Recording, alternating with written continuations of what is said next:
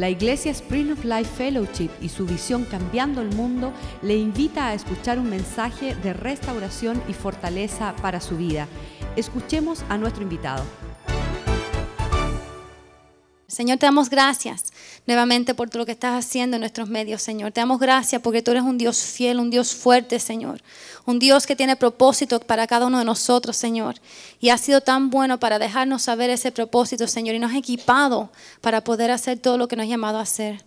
Te pedimos en esta tarde, oh Dios, que tú quites de nosotros y saques cada pensamiento que no proviene de ti, Señor. Que tú derrumbas fortalezas en el nombre de Jesús, Señor, para que tu palabra, Señor, sea plantada en nuestro corazón y dé fruto bueno, Señor. Un fruto que donde las personas nos vean quieran ser igual como nosotros, Señor. Porque estamos caminando y honrando tu palabra, Señor. Señor, te pedimos que tú traigas luz a nuestras vidas, Señor. Que tú saques todas las tinieblas, Señor. Toda confusión, Señor. Y traigas identidad y propósito a todos los que están aquí, Señor que podamos entender tu corazón, que podamos entender tu carácter, oh Dios, y que podamos caminar, oh Dios, junto hacia donde tú nos quieres llevar, oh Dios. Te adoramos, bendecimos tu nombre, te damos, exaltamos tu glorioso nombre, Señor. Y te damos gracias por tu gran amor que está en este lugar, Señor, enseñándonos y mostrándonos el camino. Te adoramos y te damos gracias y te pedimos, oh Dios, que nuevamente tú traigas tu palabra, Señor, a este pueblo. En el nombre de Jesús te lo pedimos y te damos gracias. Amén. Amén. Si han estado aquí en, semanas estas recientes, eh, vemos que el Señor está llevándonos y, animándonos y retándonos. No solamente estar llegando en este lugar y escuchar una palabra, eh, muchas veces decimos cumplir, eh, pasar la mano a nuestra conciencia porque hemos estado en la iglesia, hemos escuchado qué linda palabra y nos vamos, sino nos está llevando a un lugar donde de verdad, más en este tiempo, como lo ha hecho siempre en el pasado, pero nos está llevando nuevamente a levantarnos a, ser discípulos, levantándonos a vivir lo que estamos escuchando, a vivir la palabra de Dios, a vivir el reino de Dios en esta tierra y en este mundo. Cuando yo estaba creciendo, nosotros teníamos que pelear contra las tentaciones de este, de este mundo, de las cosas que nos llamaban ser diferente, apartarnos de este mundo Um, y ser una luz y, caminar diferente para recibir o tener, obtener resultados diferentes. Pero aún estamos viendo en este tiempo, y la Biblia lo dijo, que muchos se enfriarán y, y, se amontonarán maestros y van a ir a escuchar diferentes cosas que quieren escuchar. Y vemos aún en los círculos cristianos cómo se ha cambiado todo, que Dios es amor y Dios es bueno, y es verdad, lo estuvimos cantando hoy, y, Dios es amor y Dios es bueno, y es una gracia que existe, y no te preocupes de nada, y quédate como tú estás, que Dios te ama, y asegúrate de alcanzar el pueblo de alrededor, y no pongas ninguna ninguna regla, ningún reglamento, porque Dios es amor. Y, es verdad, Dios es amor. Pero aún en los círculos cristianos tenemos que entender que las personas quieren quedarse como están y no dejar que Dios venga a nuestras vidas y cambiarnos. Dios no nos vino a rescatar para dejarnos como estábamos, sino nos vino a cambiar, a rescatar y llevarnos al lugar con el cual Él desde un principio quiso. Vino a reconciliar nuestro llamado, vino a reconciliar lo que Él quiso desde un principio, hacernos en imagen de Dios. Y nosotros estamos llamados de no solamente venir a una iglesia un, domingo, un lunes quizás, o un miércoles a oír a las, clases, de, las clases de, la casa de Clarita y escuchar, sino levantarnos, hacer lo que Dios nos está llamando a hacer y dejar que Dios nos cambie para ser una influencia, para ser una luz, un referente en este tiempo. Y hemos escuchado todo esto en esta semana, de, un despertar que Dios quiere equiparnos y despertarnos para ser diferente. Y eso es lo que estamos hablando hoy también, la influencia que tiene no solamente los hombres que estamos escuchando, que los hombres se levanten, pero específicamente me quiero referir hoy a las mujeres, porque estamos muchas veces dejando que los hombres hagan y, es verdad, los hombres se tienen que levantar, pero las mujeres como se quedan atrás y, no, no saben, no reconocen o no quieren ver la influencia que una mujer tiene en la vida de un hombre y en la vida de los hijos y los que les rodea. Esta palabra influencia es tremenda porque Dios se la ha dado al hombre el poder, si se puede decir así, o, la autoridad, o un mandato de Dios para tomar decisiones, para ser la cabeza del hogar, de ser la persona que, que, Dios va a llamar a cuentas el día que, que, llegue el juicio, decir qué pasó con la familia, qué tú hiciste. Y ese hombre va a tener que dar cuenta por todas las decisiones que él ha hecho. Pero a la mujer le ha dado un rol diferente, le ha dado un, yo digo que es un regalo también y una responsabilidad completamente diferente, diferente. Y es de ese, de ser una influencia. Y la influencia es la habilidad de modificar y cambiar percepciones y actitudes de aquellos que tienen el poder o tienen el mandato de hacer cambios. O sea, nosotros tenemos la habilidad de modificar, de cambiar las percepciones y actitudes de nuestros esposos que tenemos al lado. Cualquier, cualquier decisión que él va a tomar, cualquier cosa que él va a hacer o tiene pensado hacer, nosotros las mujeres tenemos una gran habilidad y una gran responsabilidad de cambiar esas actitudes para bien o para mal.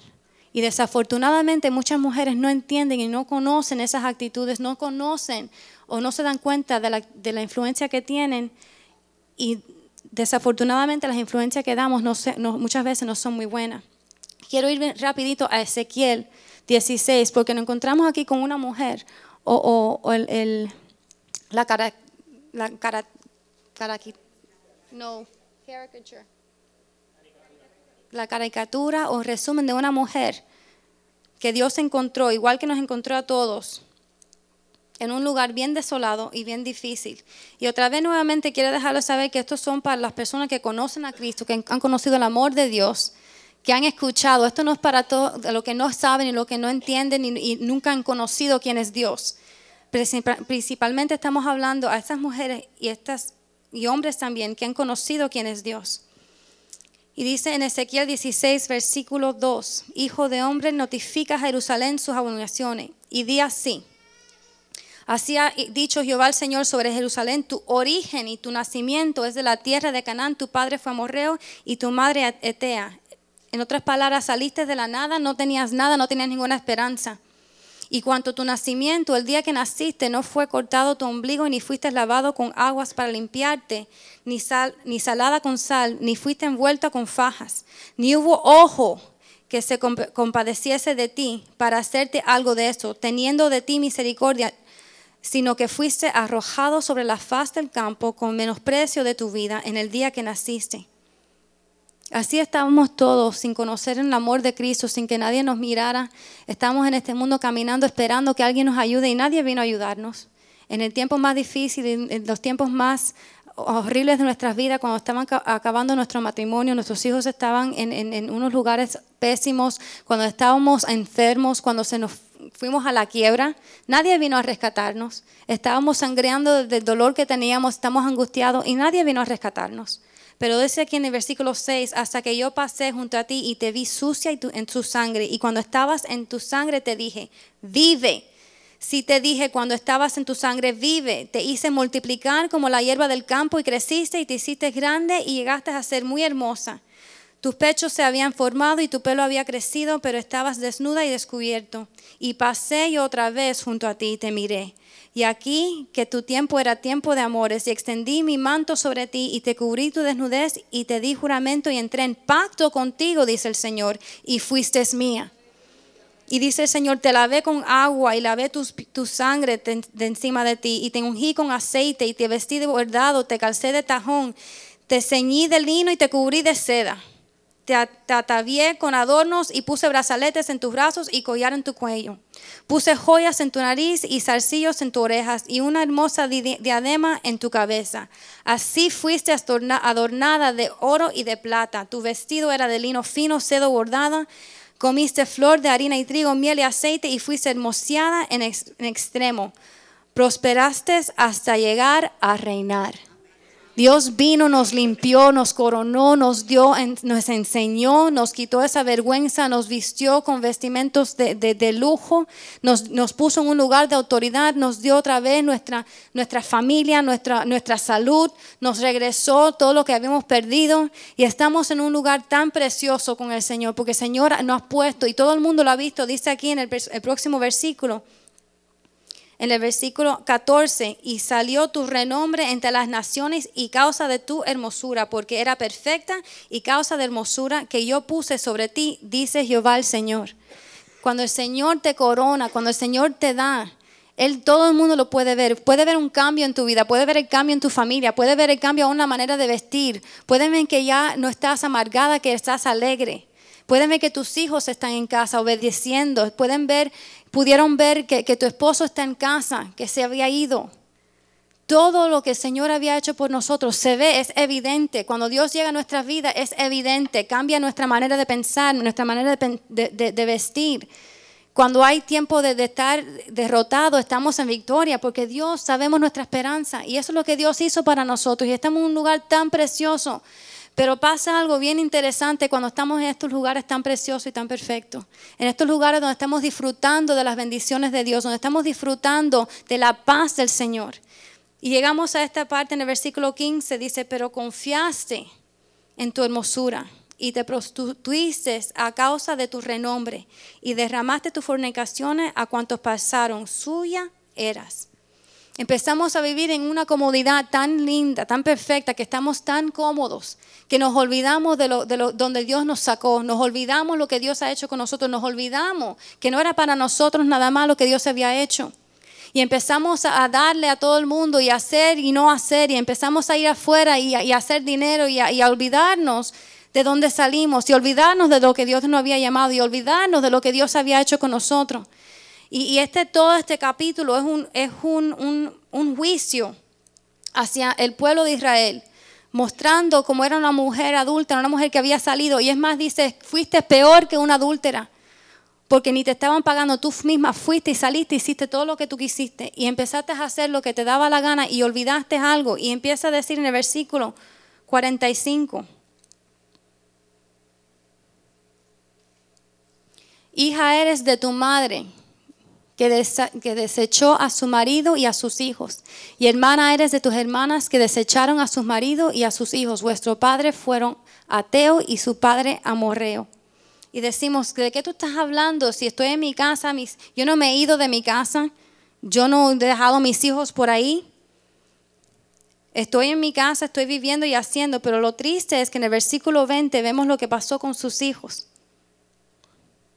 Además de eso, tomaste a tus hijos y a tus hijas que habías dado a luz para mí y los sacrificaste a ellas para que fuesen consumidos. ¿Eran poca cosa tu fornicación? No solamente que te olvidaste de Dios, tenías hijos que tú diste, los presentaste para mí. Y porque te olvidaste y te pensabas que eras tan buena y empezaste a hacer lo que te daba la gana y lo que tú querías hacer, esos hijos ahora están en unos lugares donde están siendo sacrificados a otros altares, a otros dioses. ¿Qué dioses y qué altares? A los altares de, materialismo, altares de carrera, altares de ni saber quién son. Dárselo a personas que, no saben cómo llamarlo, no saben si son hombre o mujer, no saben lo que es tener a alguien en casa que le diga tú sí puedes hacia adelante. Hay personas que han venido en esta iglesia, estuvieron con nosotros 10 años, 10 años escuchando estas palabras de que Dios, Dios los rescató, estaban adictos a las drogas, Dios los sacó de las drogas, les puso en las posiciones en, en sus trabajos de honra. Y porque una mujer decidió que sus hijos necesitaban hacer y tener las cosas materiales como este mundo, empezaron a despreciar a las palabras de Dios, empezaron a despreciar lo que tenían aquí y delante de todo el mundo prefirieron que sus hijos estuvieran en compañía de personas que, que, tenían los celulares mejores, la ropa de, de marca tan, tan caras, que sus hijos no aparentaran no tener, iban a salir con, empezaran a salir con personas que tomaban, iban a diferentes ah, restaurantes a tomarse vino de 500 dólares, ellos no teniendo nada, pero haciéndose que tenían todo, para que nunca nadie se diera cuenta que, que mis hijos tienen que estar en ese ambiente para que hicieran algo. Y todo parecía que estaba normal hasta que tú te metes en el Facebook de los hijos de ella y puedes ver que su hijo de 16 años gritando, a todo lo que tiene, necesito que alguien me explique quién soy yo porque me quiero suicidar. Poniéndose aretes en todas partes, pidiendo que alguien lo mire y le diga quién soy, que le diga de dónde. Y cuando el padre se tornó a decirle al hijo, mira, esto es lo que tú eres, esto es lo que tú tienes que hacer, le decía, cállate la boca, que aquí tú no mandas, mando yo. Esta mujer de influencia, esta mujer tan poderosa, esta mujer que Dios se le había dado todo, se olvidó de dónde vino Se olvidó que ella estaba adicta a las dro- la misma droga que sus hijos ahora están fumando. Se le olvidó. Y cuando nosotros miramos el versículo 49, vemos de por qué Dios estaba tan enojado y por qué Dios iba a demandar tanto juicio.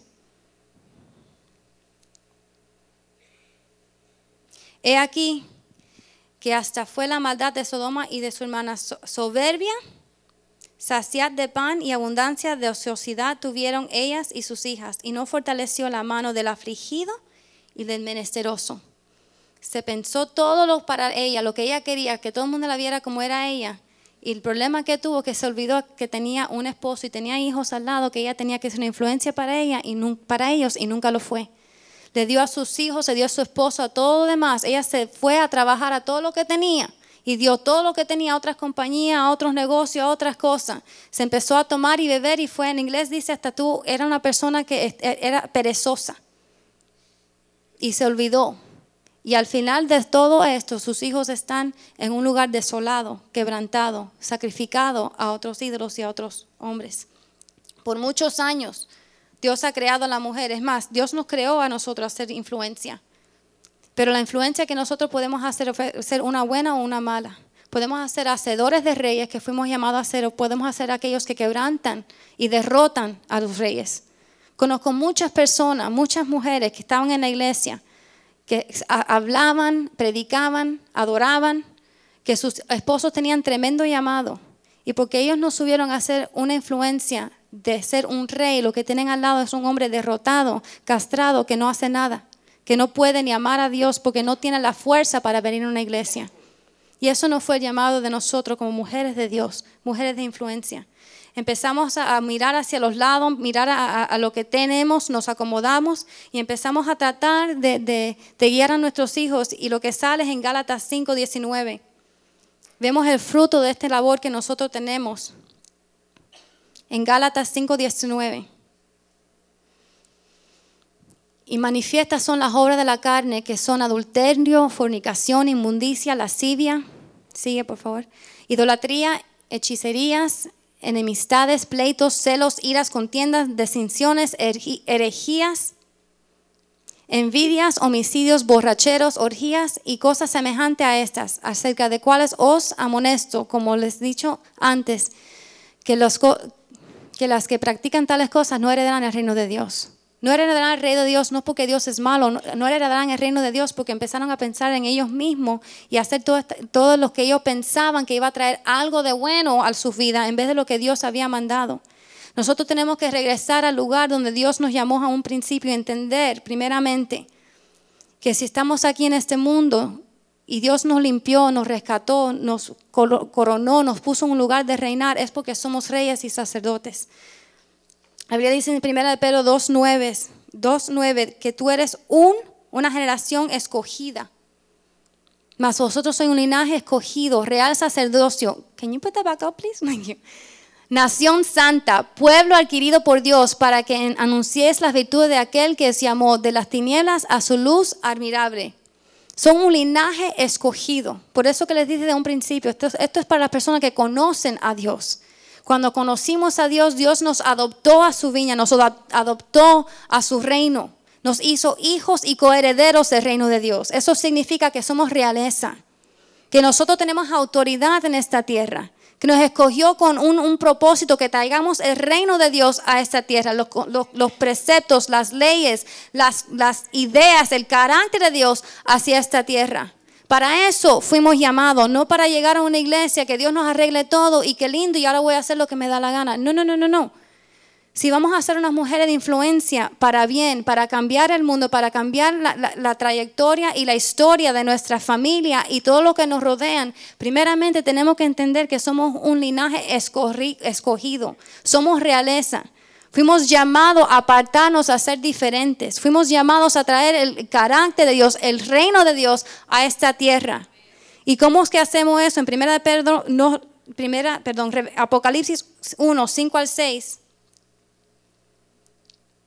nos dice nuevamente que eh, Jesucristo es testi- es testigo fiel y primogénito de los muertos y el soberano de los reyes de la tierra, al que nos amó y nos lavó de nuestro pecado con su sangre, y nos hizo reyes y sacerdotes para Dios, su Padre. A Él sea la gloria y imperio por los siglos de los siglos. Amén. Un rey es una persona que conoce los reglamentos de su reino y los toma a cabo y los, los pone a práctica. Los deja que todo el mundo lo vea, que lo siga, que sepa lo que es el reino de Dios. Y nosotros estamos llamados a, llegar a un reinado, a llegar a ser esos modelos que Dios llama para que puedan seguirnos. Pero si nosotros no, no, empezamos a dejar que las personas nos instruyan y que nos muestren qué es un rey y qué son los, principios de Dios, cuáles son el reinado de Dios, qué, es lo que piensa Dios, el carácter de Dios, nunca vamos a llegar a tener la influencia que Dios quiere que nosotros tengamos a las personas que tenemos al lado, a nuestros esposos, nuestros hijos y a los que nos rodean. Tenemos que llegar al punto de llegar a la estatura, dicen Efesios, de la medida del varón perfecto que es Cristo. Y si nosotros no sabemos qué es eso, hacia dónde vamos a lanzar a nuestros hijos, a nuestros esposos, qué influencia vamos a tener en ellos. De aquella mujer que tiene el hijo en, el cuarto gritando que, se quiere suicidar. ¿A qué vamos a influenciar a nuestros esposos? ¿A que vayan a hacer más dinero? ¿A tener mejor carro? ¿A tener una casa más grande? ¿A qué vamos a influenciarlo? Tenemos que dejar que las personas nos instruyan. Es bien triste que muchas veces nosotros vienen las personas a decirnos, mira, así es, como son las cosas. Te quiero enseñar y te, quiero mostrar lo que dice la palabra de Dios. Y porque no nos gusta o no le va a gustar a nuestros hijos, nos enojamos y nos vamos. Tenemos que quitar esta mentalidad que tenían los esclavos, los, hijos de Dios aún, en Egipto, cuando eran eh, esclavos en Israel. Tenemos a dos tipos de personas ahí. Había Moisés, que Moisés había crecido en el palacio de un rey. Él estaba siendo llamado a ser un rey. Era el hijo del faraón, siendo instruido. Y yo estoy seguro que cada vez que le decían, siéntate, estudia, no comas así, párate así, eh, las personas, los reyes o, o, los faraones no hacen eso, hacen lo otro. Él fue enseñado por otras personas y fueron instruidos para un día poder reinar. Y él entendía eso, él entendía que no estaba ahí solamente porque las personas lo querían maltratar o lo querían abusar. Él entendía que le estaban enseñando cómo reinar un día. Hasta que Dios los sacó de ahí los llamó a hacer, y por 40 años le dio otro tipo de entrenamiento en el desierto, de poder escuchar la voz de Dios, de poder tener un oído para, para oír lo que Dios tiene, uno de humildad y de mansedumbre. Y llega después a estos israelitas y los saca del desierto y todos conocemos el, el, cuento, los saca de Egipto y entran en el desierto. Y cuando Dios primero viene a hablarle a estos israelitas que fueron esclavos por más de 400 años, y le dice, Dios dice esto, empiezan a quejarse, a murmurar y a decir que los quieren matar. ¿Por qué? Porque ellos no entendieron, tenían una, mentalidad de esclavo, porque, porque 400 años ellos pasaron de esclavo y todas veces que tenían que obedecer era para el beneficio de otro. Cada vez que tenían que hacer algo, si no lo hacían, le daban porque no era para, era para el beneficio de otro. Pero cuando nosotros entendemos y tenemos la mentalidad de un hijo de un rey, que nos están entrenando para reinar, para tener autoridad e influencia, cuando nos vienen a corregir decimos gracias. Decimos gracias porque ahora yo sé cómo yo tengo que actuar, ya yo sé cómo tengo que vestirme. Muchas personas se quejan porque le decimos a los muchachos, no te pongas la camisa así o, o siéntate así y se enojan, pero porque no se pueden vestir como quieren. Bueno, porque ellos están levantándose para tener autoridad y tener un lugar de honra en esta generación. Y aquellas personas que parecen payasos, nadie lo escucha, se burlan de ellos. Y nuestros hijos y nuestros esposos están llamados a ser una persona de influencia, de dignidad y de integridad para que todos los escuchen y tengan que oír lo que tienen que hacer. Y cuando nosotros entendamos que lo que estamos hablando, lo que nos están enseñando, lo que nos están diciendo, no es para el beneficio de esa persona que nos está instruyendo, es para el beneficio de nosotros, para poder tener autoridad, para poder enseñar, para poder ejercer una influencia que va a cambiar generaciones y el mundo, entonces todo cambia. Esa mentalidad de esclavo te la tenemos que quitar, te la tienen que quitar y dejar que el Señor venga a moldear en ti un carácter que los va a llevar a ser, como hizo Cristo, a ser un líder en su pueblo y enseñarnos a nosotros quiénes somos. Y cuando nosotros entendamos eso como mujeres, que vienen a enseñarnos, a mostrarnos, a entrenarnos, a ser líderes, a cómo, hacer, cómo es que vive una reina o cómo vive una persona de, realeza. Cambia todo. Y cuando lleguemos a esa madurez, es cuando podemos decirle a por fin llevar a otras personas a ser esa realeza, a ser esos, esos reyes y que, Dios ha mandado a ser. Una mujer, una mujer de influencia, una mujer de Dios, una mujer que entiende que somos realeza, que somos hijos de un rey dejan que otras les entrene. Esther fue un tipo de esa mujer, que ella llegó al, al palacio de un rey que había desechado a la mujer porque no había querido hacer lo que tenía que hacer y ella entra ahora a un palacio y en vez de decir yo quiero el vestido ese dorado con la diadema esa y el pulso aquello, ella fue donde Ageo y dijo, ¿qué es lo que le gusta al rey? ¿Qué es lo que le gusta al rey? Y es lo que me voy a poner. Cuando le dijeron, no te buscas eso, él te gusta eso, está bien, yo no me pongo brava, me pongo esto, porque yo quiero agradar al rey.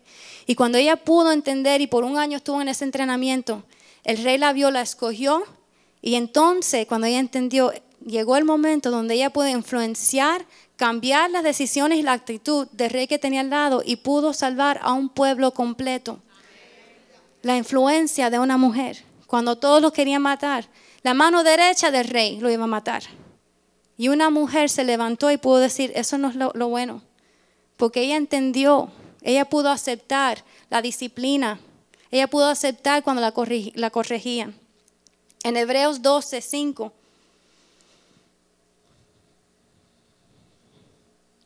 Dice, ¿habéis ya olvidado la exhortación como hijos?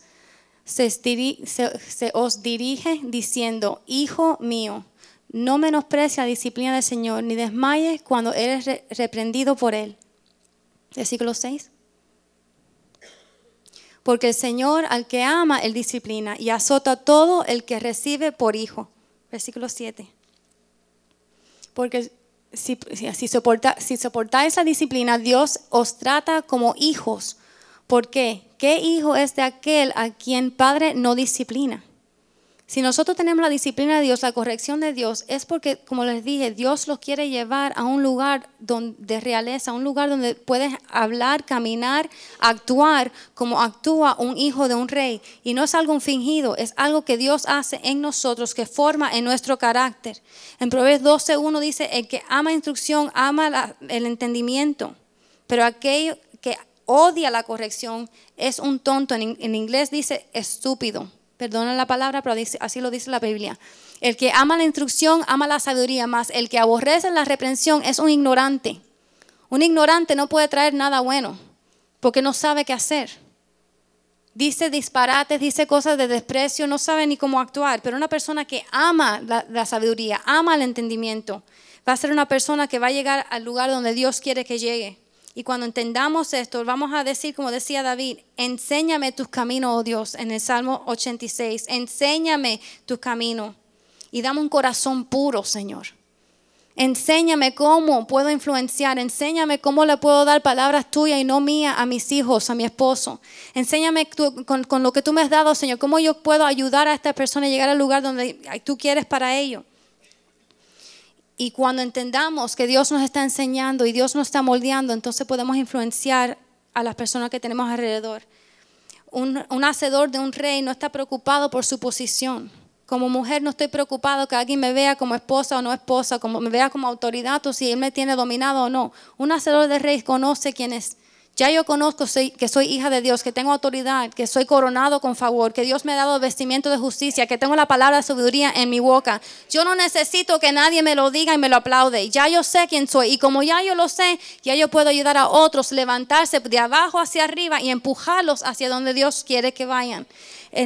vemos en la vida de Cristo que Cristo que fue, estaba en los cielos con toda la gloria y toda la paz todo lo bueno que tiene el cielo y la eternidad, reinando con su Padre, no se preocupó ni tomó por algo poco o menos venir a esta tierra y hacerse de polvo para levantar a un, no solamente una persona, dos personas, a un mundo completo, toda la humanidad, a llevarlo hacia el propósito por el cual Dios nos había creado, que fuéramos a su imagen que llegamos a ser a una autoridad, que subyugamos la tierra, que podamos hablar y, hablar las mismas cosas que Dios. A Cristo no le molestó. Y mira que le dijeron cosas. Lo llamaron hijo del diablo. Aun cuando lo estaban matando, le estaban arrojando, le decían, habla y di quién tú eres. No era necesario. Porque Él vino con un propósito, era levantar a una humanidad y empujarlo hacia donde Dios quería para, para el pueblo, la humanidad. Y así hace un hacedor de un rey. No se preocupe de lo que están diciendo, no, porque mira a esa mujer lo que hace. La tienen como un zapato.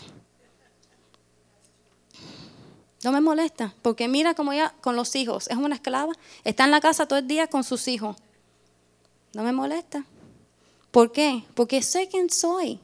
Dios me ha llamado y tengo un propósito eterno, un propósito increíble que no solamente va a tocar a lo que estoy haciendo ahora, sino una eternidad para siempre, un legado por mil generaciones, no mil años, mil generaciones. Haz la matemática, si una, una generación es 20, 20 años, mil generaciones. Y así fue Cristo con nosotros, no hizo nada por su propia vida. En Filipenses 2, 3 a 9. No hagas nada por contienda y por vanagloria, antes bien con humildad, estimando a cada uno a dos más superiores que él mismo. Superiores que a mí. Yo voy a venir y voy a levantar y empujar. Y muchas personas piensan, esto es algo espiritual. No, ¿qué es lo que necesita la persona? ¿Qué es lo que necesita tu esposo? ¿Qué es lo que necesita en su negocio? ¿Qué habilidades tú tienes que lo pueda ayudar a él? Úsalo para él. ¿No lo estás usando para un jefe ahí en la, calle? No le llevas el café a un jefe, llévale un café a tu esposo. ¿No estás haciendo la contabilidad para uno de la calle haciendo millones?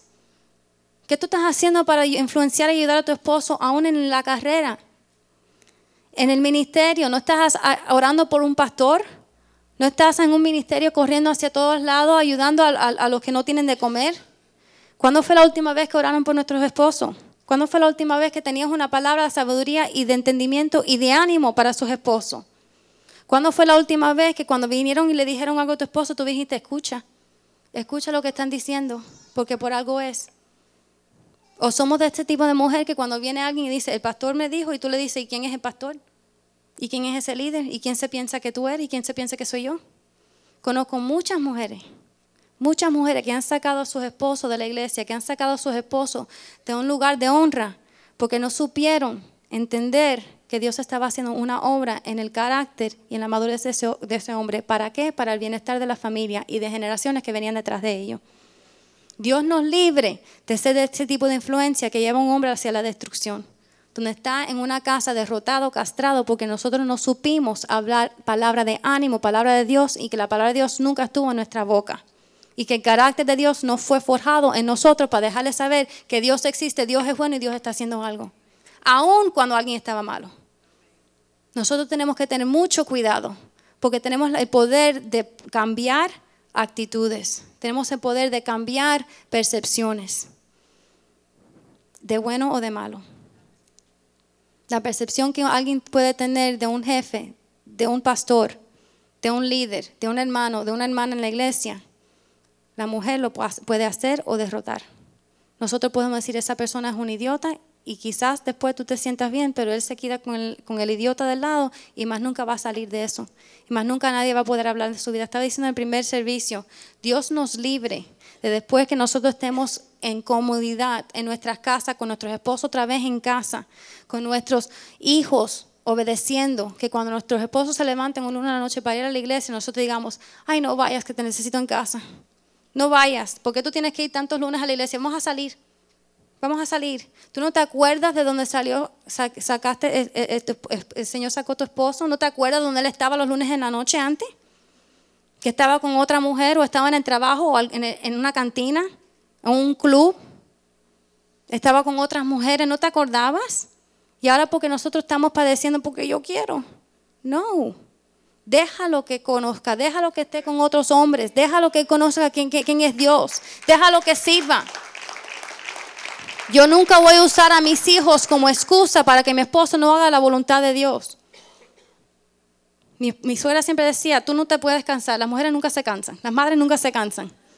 Se toman un Tylenol, como dice mi mamá, y sigue para adelante. No podemos dejar nuestras perezas, nuestras excusas, nuestro orgullo, nuestro egoísmo dejar que influencie a un, hombre para no poder hacer lo que Dios le ha llamado a hacer. Y hay muchos hombres sentados hoy que deben estar parados porque tienen una mujer al lado que lo tiene sentado agarrado. Y tenemos que tener mucho cuidado y desprender y dejar que esos hombres se levanten a ser los hombres que Dios ha llamado que sean. El Mateo 20, 27. El que quiere ser primero, que sea un esclavo. Porque el Hijo del Hombre no vino a ser servido, sino vino a servir 28. Verse 28. Como el Hijo del Hombre no vino para ser servido, sino para servir, para dar su vida en rescate para muchos. Nosotros estamos aquí para dar nuestras vidas, para rescate para muchos. Y para de pensar solamente en tu esposo y en tus hijos. Hay muchos que están detrás de sus hijos y tus esposos. Si tú dejas y tú enseñas y tú corriges y tú dejas que esa palabra de Dios esté siempre en tu boca, hay generaciones, hay millares que pueden levantarse porque tú, tú empujaste a alguien, a tu esposo y a tus hijos a hacer lo que Dios te había llamado a hacer. Un hacedor de rey se surrounds, se rodea de personas que son sabias. ¿Por qué? Porque el sabio que anda con sabios, sabio será. El que anda con los necios será destruido. En nuestra casa siempre ha sido que en nuestra casa entra personas que aman al Señor, que temen al Señor, que tienen la palabra de Dios en su boca de día y de noche y no quieren hacer más nada que amar a Dios. No pueden entrar por las puertas si no son así. ¿Por qué? Porque va a influenciar a mi casa, va a influenciar a mis hijos, va a influenciar a mi esposo. ¿Quién tú tienes? ¿Con quién tú sales los fines de semana? ¿Con tu mejor amiga que el esposo es un loco y que ella también? ¿Que le va a decir a tu esposo que tome un trago, dos, cuatro tragos? Porque imagínense, lo ha conocido toda la vida, hay que dejarle saber el amor de Dios. Y esa es la excusa que nosotros usamos para seguir apapachando, para seguir deleitándonos en los placeres de esta vida. Pero es tiempo de levantarse y olvidarse de eso. Sí necesitan el amor de Dios, sí necesitamos de decirle quién es Dios y que necesitan cambiar su, su vida. Pero nosotros estamos aquí para dejarles saber que se cambia la vida dejando de hacer todo lo que hacíamos en el pasado y yendo a un lugar diferente. Un lugar lleno de paz, un lugar donde, donde hay, fluye la leche y la miel. No tenemos que estar buscando de las cosas de este mundo para hacer lo que Dios, para, para hacer lo que Dios tiene para nosotros, para tener un lugar de paz en nuestros hogares. Y nosotros tenemos que tener cuidado porque por muchas veces las mujeres decimos es que pobrecito no sabe o pobrecita no sabe. Y los hombres quieren seguir adelante. No quiero regresar a esa casa, no quiero hacer las fiestas con tu familia otra vez. No quiero. La bebida está por todos lados, doble los chistes de doble sentido, la mujer que viene mal vestida, no quiero ir a esos lugares. Y empezamos nosotros a llorar porque mi familia, ¡ah! mi mamá, mi papi, mi hermano, mi tía. ¿Y dónde se va su esposo después? Con la misma prima que tenías en la, casa donde tú ibas. Y me dice que no es verdad, te puedo decir millares de testimonios, millares. Porque nosotros la influencia que tenemos no somos sabias. Tenemos que saber, nuevamente, rodearnos de personas que son sabias, rodearnos de personas que conocen a Dios, que aman a Dios, que nos pueden decir sí y no de lo que es el reino de Dios, de lo que no es el reino de Dios. Que nos empujen, nos den fortaleza, que nos hablen y nos digan esto es lo que es bueno y esto es lo que es malo. ¿Por qué? Salmo 1 lo dice claro. Salmo capítulo 1, versículo 1. Bienaventurado el varón que no anduvo en el consejo de los malos, ni estuvo en el camino de los pecadores, ni en silla de los escarnecedores se sentó. Versículo 2. Sino que en la ley de Jehová está su delicia, y en su ley medita de día y de noche. Versículo 3. Será como un árbol plantado junto a corridas de agua que, da su fruto en su tiempo y su hoja no cae y todo lo que hace prosperará. Yo quiero estar rodeado de personas que me van a ayudar a prosperar, van a ayudar a mis hijos a prosperar, a mi esposo a prosperar. Me recuerdo del, del, relato que está en la Biblia del hijo de Jonatán, Mephibosheth. There you go que en el tiempo, en el tiempo que estaba, en el, que se fue saliendo, fue huyendo asustada y se cayó el niño, porque la que lo tenía lo dejó caer. Y nunca pudo llegar y nunca pudo lograr entrar al, reino donde, donde, era el lugar de él, hasta que Dios nos, David nos acordó de él por un pacto que hizo con David, con Jonatán, digo, pero lo dejaron caer. Y ya estuvo cojo toda su vida, nunca pudo caminar bien, nunca pudo caminar recto. Cuidado con las personas que influencian y hablan en la vida de tus hijos. Cuidado con las personas que vienen a hablar en la vida de su esposo. Cuidado con las personas que uno deja entrar a su casa. Mis hijos conocen. Ellos no dejan entrar a su casa a un muchacho de su edad, donde están con ellos ocho horas al día, que no aman a Dios y no temen a Dios. No pueden entrar por las puertas. Ellos mismos se lo dicen. Tú a mi casa no vas, ¿por qué? Porque tú no amas a Dios. ¿Y porque tú sabes que yo no amo a Dios? Porque tu vida me lo muestra. Y tú no vas a venir a mi casa a traer toda tu basura. Así que a, a mi casa tú no vienes. Y se lo respetan. Ay, pero qué duro. Ay, pero que es legalista. No, legalista no. Porque está viviendo una vida de convicciones que los demás pueden ver. ¿Y tú sabes dónde están esos muchachos hoy? Aquí en esta iglesia. Porque reconocieron que había algo diferente pudieron dar una palabra, la palabra que hablamos nosotros, nuestros hijos lo van a hablar, la palabra que nosotros caminamos en ellos, nuestros hijos lo van a hacer. Y no solamente hablarlo, es vivirlo. Porque cuántas veces hablamos cosas y decimos hasta que nos cansamos y nos caen nuestras lenguas y todo el mundo alrededor de nosotros está diciendo, por favor, cállate, porque tu vida pesta. Por favor, cállate, porque lo que me estás diciendo, lo que estás viviendo no es igual y de verdad que cae mal. Cae súper mal. Hasta aún los cristianos están diciendo, ay Dios mío, que se calle. ¿Por qué? Porque su vida no está viviendo lo que está hablando y nosotros tenemos que tener cuidado y tener por delante visto que lo que entre en nuestras vidas sea la palabra de Dios, que nos deleitemos en la palabra de Dios para que todo lo que hagamos prospere, que nuestras vidas enseñen lo que es Cristo, que nuestras vidas muestren el carácter, la sabiduría, el reino, la visión, quién es Dios. Salmo 19, 14, que debe ser la oración de cada uno de nosotros. Sean gratos los dichos de mi boca y la meditación de mi corazón delante de ti, oh Jehová, roca mía y redentor mío. Nuestras palabras, lo que nosotros hablamos, decimos, pensamos, deben ser las mismas palabras de nuestro Dios eterno, no deben ser las palabras de nosotros, deben ser las palabras que Dios ha dicho. ¿Para qué? Para poder que nuestros hijos se levanten, nuestros esposos se levanten con lo mismo que estamos hablando, con una sabiduría y sean plantíos de Jehová. Que todo lo que ellos hagan prospere, que todo lo que ellos pongan su mano a hacer, que lo hagan y lo logren y prospere. No para ellos, para que vean que hay un Dios que es real. Nosotros estamos aquí llamados a ser hacedores de reyes y estamos llamados a dejar un legado. En Isaías 59, 21. Dice, y este será mi pacto con ellos. Ese es el pacto que Dios ha hecho con cada uno de nosotros. Y dijo Jehová, el Espíritu mío que está sobre ti y mis palabras que puse en tu boca no faltarán de tu boca, ni de la boca de tus hijos, ni de la boca de tus, los hijos de tus hijos. Dijo Jehová desde ahora y para siempre.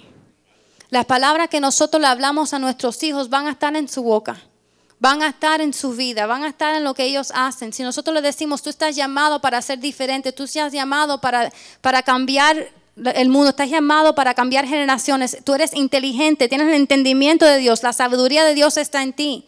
Ellos se van a levantar a hablar las mismas cosas que nosotros. Todos se van a levantar a, decir las mismas cosas nosotros, porque nos pasa a nosotros. Estamos diciendo algo, haciendo algo y decimos, ay, eso es lo que decía mi mamá y mi papá porque se van a levantar y esas palabras que están en tu boca van a estar en las bocas de tus hijos. Y nosotros tenemos que hacer, como estaba diciendo en, en Salmo, Señor, pon tu boca y tu ley en mi corazón, que sea mi deleite que sea lo que a mí me conmueve, que tus preceptos, que tus leyes, que tu orden, que tu paz, tu bondad, tu gracia, tu misericordia, tu amor, tu justicia, sea lo que salga de mi boca, porque está en mi corazón y lo que está en mi corazón va a salir. Y eso es lo que voy a darle a mis hijos para esta generación y para mil generaciones. Esto no solamente para mí, esto no es solamente para nosotros. Eso es lo que Dios aborreció de esta mujer en Ezequiel que ella se paró diciéndole estas cosas después que le fue todo bien, se olvidó a todo el mundo y el necesitado y el pobre lo dejó a un lado y ella se puso a vivir su vida como ella quiso. Nosotros no somos llamados de hacer unas de esas, somos llamados a influenciar, a cambiar el mundo, cambiar naciones. Y tú puedes pensar, yo no solamente tengo un hijo, yo solamente tengo una hija. Y ahí ni tengo esposo, ¿a quién yo voy a influenciar? ¿Qué es lo que yo puedo hacer? Una persona, por favor, y ve, una persona. Déjame decirle lo que puede hacer una persona, una mujer Hubo una mujer hace años atrás que tuvo un hijo con un hombre que conoció, que admiró, tenía una filosofía, una, sociología increíble y ella se enamoró de ese hombre y de esa filosofía. El hombre estuvo con ella una noche, la dejó embarazada y no la vio más nunca. Pero esta mujer seguía leyendo los, los, los, relatos, los libros que este hombre escribió y ella empezó a enseñarle a su hijito que tuvo todo lo que estaba, estaba leyendo y estaba enseñando a este hombre por todo el mundo. Esta mujer se casó con otro hombre, se fueron del país donde estaba, se fueron a otro país y empezaron a, vivir su vida. Y cuando ella vio que este hombre con quien ella estaba viviendo, su esposo de este tiempo, estaba enseñándole a sus hijos otra doctrina, otra filosofía, no como el que le había enseñado, como, el papá del niño, ella se divorció de ese hombre para que no aprendiera esas cosas. Y le seguía enseñándole lo que le enseñaba el, papá del niño que nunca había visto, le enseñaba. Y este niño creció, vio al papá una vez por tres horas, mas nunca lo vio, hasta no conocer con 16 años que el padre se había muerto. Cuando llegó a la tumba de su papá, después de conocer todo lo que papá estaba haciendo, leyendo los libros que había leído, le dijo a papá en esa tumba, yo voy a terminar lo que tú comenzaste, yo voy a terminar lo que tú quisiste hacer, yo lo voy a terminar. Y creció, fue a la, escuela, a la escuela, estudió, y ese hombre hoy en día es el presidente de los Estados Unidos. Barack Obama, presidente Barack Obama fue ese niño. Una madre influenció a un niño con todo lo que tenía el padre que conoció por tres horas y ahora está cambiando este mundo. No digo para bueno o para malo, pero está cambiando el mundo. Una mujer, una influencia. Imagínense con los hijos que tenemos nosotros en casa, que la mayoría de nosotros tenemos cuatro hijos, las personas que tenemos al lado. Si eres parte de, iglesia, de esta iglesia, tienes cuatro hijos o más. Empezando por el pastor. ¿Ok? Nosotros estamos llamados a influenciar, a cambiar. Una persona puede cambiar. No sabes cuántas personas hay detrás de esa persona. Tú no sabes cuántas personas están detrás de tu esposo detrás de tus hijos. No, porque mi esposo nada más que tiene un trabajo ahí en la oficina. Y tú no sabes quién está en esa oficina y quién es el jefe. Tú no sabes los cambios que pueden venir a esa oficina, a ese jefe, a ese mundo, por lo, porque tu esposo está ahí. La palabra de Dios tiene que estar en tu boca. Los, los, las enseñanzas de Dios tienen que estar en tu vida. Lo que tú le das a las personas alrededor de ti tiene que ser no tus palabras, no tus pensamientos, porque ya leímos en Gálatas todo lo que viene de eso. Nada bueno. Pero sí, cuando le das la palabra de Dios, vives los, los, conceptos, los, los preceptos de la palabra de Dios, cambia todo. Y para bien. Nosotros tenemos hijos no por tenerlos y qué lindo, tenemos hijos porque esos son los que van a cambiar la trayectoria de esta nación. Estaba leyendo de una niña de 18 años que acaba de ganar el, el, asiento de un representante en West Virginia. La, mujer, la otra mujer que se postuló contra ella tenía 44 años. La niña de 18 años, y para mí es una niña, la primera vez que puede salir a votar, 18 años y ganó. ¿Y tú sabes lo que fueron sus palabras?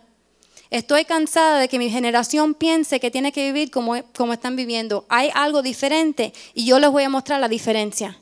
Una niña de 18 años está influenciando ya completamente a un estado completo. 18 años. Y te va a parecer que tu hijo, tu hija, tu esposo no puede hacer algo diferente. ¿Qué es lo que tú le estás mostrando y tú le estás enseñando a tus hijos? ¿Qué tú le estás poniendo en su corazón? ¿Qué tú le estás diciendo quién es Dios? ¿Qué te está diciendo tu esposo quién es Dios? ¿O qué él hace? Nosotros podemos y tenemos el poder de influenciar enormemente a las personas que tenemos alrededor. Y para terminar, le voy a dar un testimonio vivo delante de ustedes, que quizás no lo sepan y como se fueron ya estoy más libre para decirlo. Nosotros todos conocemos aquí al doctor Jules Molina, ¿verdad? el doctor Jules Molina. Qué lindo se oye. El doctor Jules Molina. El doctor Jules Molina está casado con Claudia. Y Claudia cuando estaba estudiando Jules y cuando se fueron a casar, Claudia ya estaba viviendo su sueño de niña. Estaba en el colegio de medicina. Y eso es lo que ella siempre, desde que era chiquita, iba planeado hacer. sus padres la habían criado para ser médico. Y ella estaba ya en esa trayectoria de ser médico y estaba estudiando en la Universidad de Miami. Y cuando se va a casar, yo se va para Santo Domingo, ella se va con él y ella se queda en la casa y no sigue estudiando. Paró de estudiar, empezó a tener hijos, estaba ahí y un día cuando ya estaba terminando Jules de, de, de estudiar, le dije, ven acá Claudia, déjame hacerte una pregunta. Tú estuviste tres años, cuatro años en, en Santo Domingo. Ya tú tenías la oportunidad más de suficiente de poder terminar tus estudios allá en Santo Domingo, porque es más, ya tú eras médico. Empezaste ya el colegio de medicina, pudiste terminar también, ¿por qué no lo hiciste? Ese fue tu sueño de toda tu vida, ¿por qué no lo hiciste? Y ella me dijo, Ivette, si yo hubiese hecho eso, yo conozco a mi esposo y ese hombre es un hombre bien inteligente, pero él se hubiese acomodado y me hubiese dejado a mí hacer y estudiar. Así que yo preferí quedarme en casa. Cuando él venía a la casa, yo le de, traducía todas las notas, porque entonces era todo en español y él no entendía mucho en español, y ella sí, le traducía todas las notas de todas las clases, se lo enseñaba otra vez en español para que él pudiera entender y pudiera pasar sus exámenes. Y ella me dice, y hoy en día es un hombre que admiro y es un hombre que de verdad que cuando yo lo veo me quedo asombrada porque conoce tanto más que yo que me quedo asombrada. Y estoy orgullosa del hombre que él es. Y si hubiese sido de otra manera, nunca hubiese sido ese hombre. Eso es lo que hace un hacedor de un rey, que deja que el hombre llegue y logre lo que Dios ha planeado para él. No solamente en su carrera, sino en sus ministerios. Hoy en día Jules es el gerente, el jefe de un, del hospital de lo que es psiquiatría y no si se sienten a hablar con ellos, le pueden decir, porque no se lo van a decir así de gratis, los logros que ha llegado a hacer Jules y los logros que tuvo en Texas y aquí, porque tuvo una mujer al lado que supo levantar desde abajo hacia arriba, empujarlo hacia donde Dios tenía, los planes que Dios tiene para él, y no se ha acabado todavía. Y sus hijos, ¿qué? Sus hijos son súper inteligentes, aman a su papá, lo respetan, admiran a ese hombre. Conoce tanto, cuando tienen tareas que hacer, se sientan con el papá y se le dicen todo lo que tiene que decir, lo admiran. Y, Claudia, ¿qué pasó con ella? Eso no fue justo, ¿verdad? Que ella dejó sus, sueños para que otro lo hiciera todo, ¿verdad? Porque es la mentalidad de nosotros, que no es justo. ¿Por qué nosotros tenemos que ser la, que, la, que, la mártir, la pobrecita de mí? ¿Por qué yo? Y déjame decirte que Dios es justo, es perfecto y es bueno. Y Él conoce los deseos de tu corazón. Y este diciembre, el que se acaba de pasar, Claudia se acaba de graduar con un doctorado que fue el sueño de toda su vida. Dios no la dejó a un lado. Dios le dio los deseos de su corazón, pero en su tiempo. Ella pudo y supo dejar influenciar a un hombre de Dios que ha influenciado miles y lo que le falta. Y todavía son jóvenes.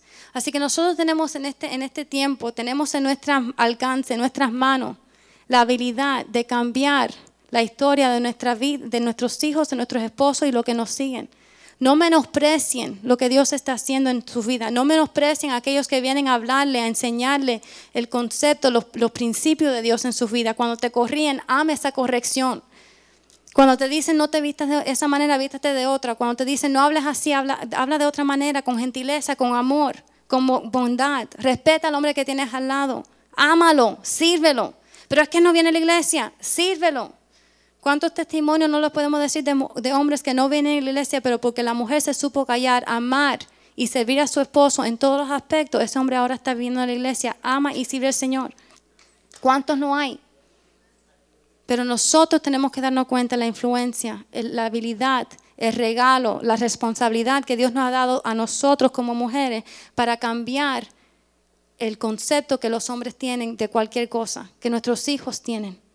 Somos mujeres con mucha autoridad, somos mujeres con mucha responsabilidad y estamos llamados a levantar el nombre de Cristo, el reino de Dios, traerlo aquí a la tierra para que cambie todo este mundo. Amén. Vamos a estar de pie hoy.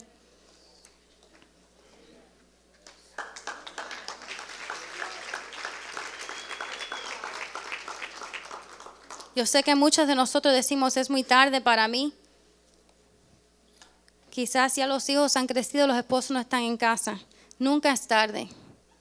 Nunca es tarde. ¿Por qué? Porque aun cuando Lázaro estaba muerto, Dios lo resucitó. Así que Dios todavía puede cambiar. Todavía puede, puede traer una diferencia. Dios todavía está en el negocio de cambiar y de transformar, de renovar y de levantar. Tenemos que ser mujeres que somos sabias, Mujeres que tenemos la palabra de Dios dentro de nuestras vidas, no es algo que hacemos, sino es algo que vivimos. Para que Dios pueda levantar alrededor de nosotros un ejército. Me recuerdo de Débora, que el Señor la despertó un día a decirle a Barak, Barak, vete a lo que Dios te mandó hacer. Y a un ejército completo lo conmovió y pudieron tener una ganancia, una victoria en Israel. Me recuerdo de Abigail que tenían al lado de ella un necio Literalmente, es como se llamaba este hombre, necio, idiota, la palabra de Dios dice. Ella amó, ella entendió su lugar, ella amó a ese hombre, lo sirvió y cuando vinieron a atacarlo y a matar a todos los que tenía en su, en su, en su casa, que eran más de 600 personas, ella pudo rescatarle la vida de su esposo, aun cuando tenía el chance de deshacerse de él. ella lo, lo, logró salvarle la vida y a toda su casa porque él no estaba mirando en su vida, no estaba mirando en lo que ella podía obtener, no estaba mirando lo que ella quería, estaba mirando para el bienestar de lo que tenían al lado, que ese hombre todavía estaba vivo porque Dios lo mantuvo vivo. Y Dios tiene propósito en cada persona que está a nuestro alrededor. Y nosotros tenemos que hacer ese, ese trampolín, si se puede decir así, para empujarlos hacia eso. Pero primeramente tenemos que entender que somos mujeres de influencia, que tenemos que tener la influencia correcta.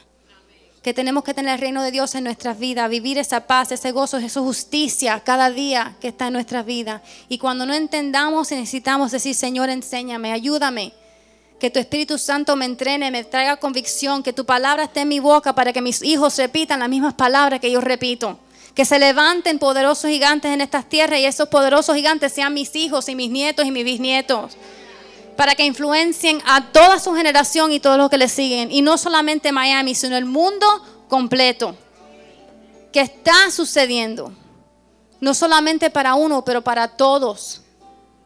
Deja que el Señor mueva se mueva con libertad en sus vidas. Deja que el Señor transforme sus vidas. Deja que el Señor haga lo que tú piensas que es imposible.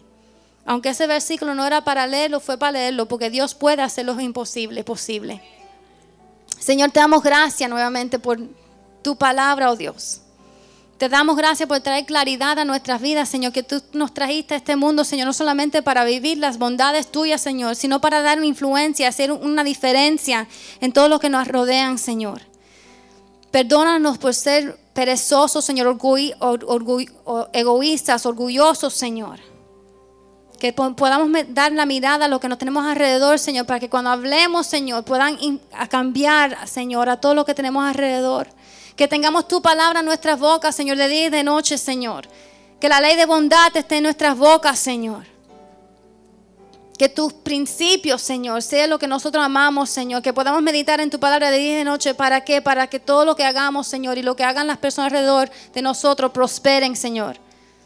Que nuestros esposos se levanten a ser los hombres que tú los has llamado a ser, Señor. Hombres de influencia, de integridad, de autoridad, Señor. Y que nosotros no seamos estorbos, Señor, sino que seamos los que los empujemos a esa grandeza, Señor. Que nuestros hijos sean grandes en esta tierra como tú has prometido, Señor. Y que tú nos uses para influenciarlos, Señor, con palabra tuya, Señor. Que los sueños que tú tienes para ellos, Señor, nosotros también se lo digamos, Señor. Se lo repetimos hasta que sea parte de sus vidas y se levanten a hacer por todo lo que tú les has llamado a hacer, oh Dios. Perdónanos, Señor.